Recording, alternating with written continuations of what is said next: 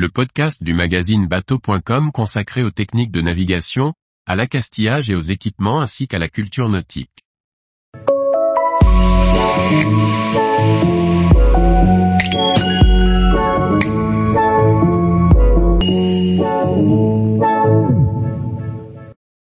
Le Tour de Martinique en yole ronde, entre féerie et passion sportive. Par Dominique Montesinos.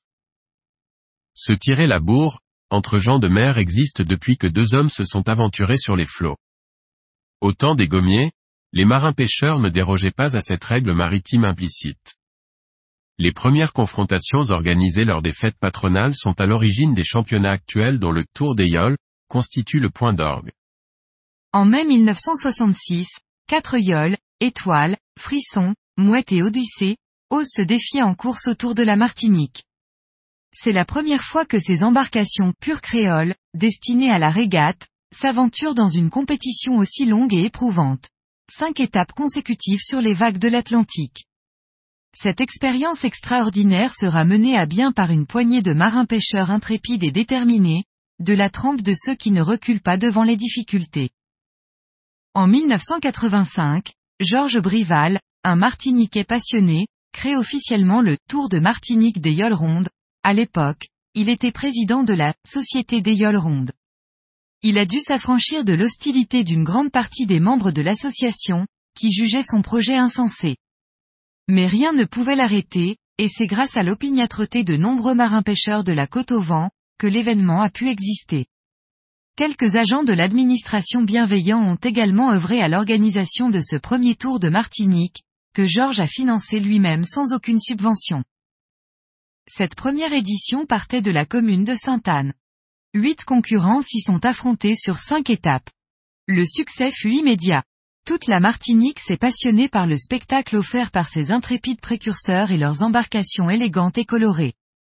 Georges Brival, le visionnaire, avait vu juste en créant cet événement, devenu désormais incontournable.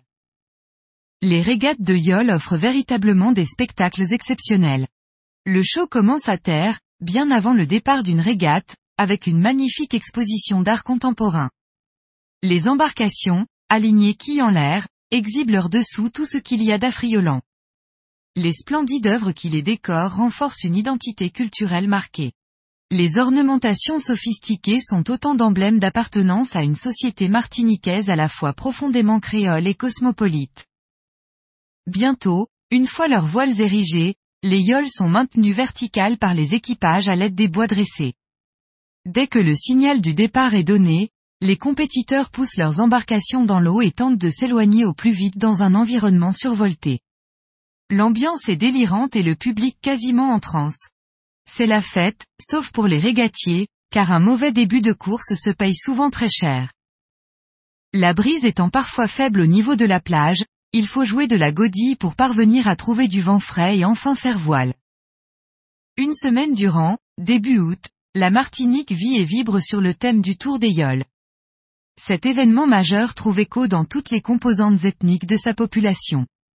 À travers enthousiasme et émotion, ce moment fort de la vie martiniquaise est l'occasion d'une belle communion entre des personnes que tout opposait, hier encore.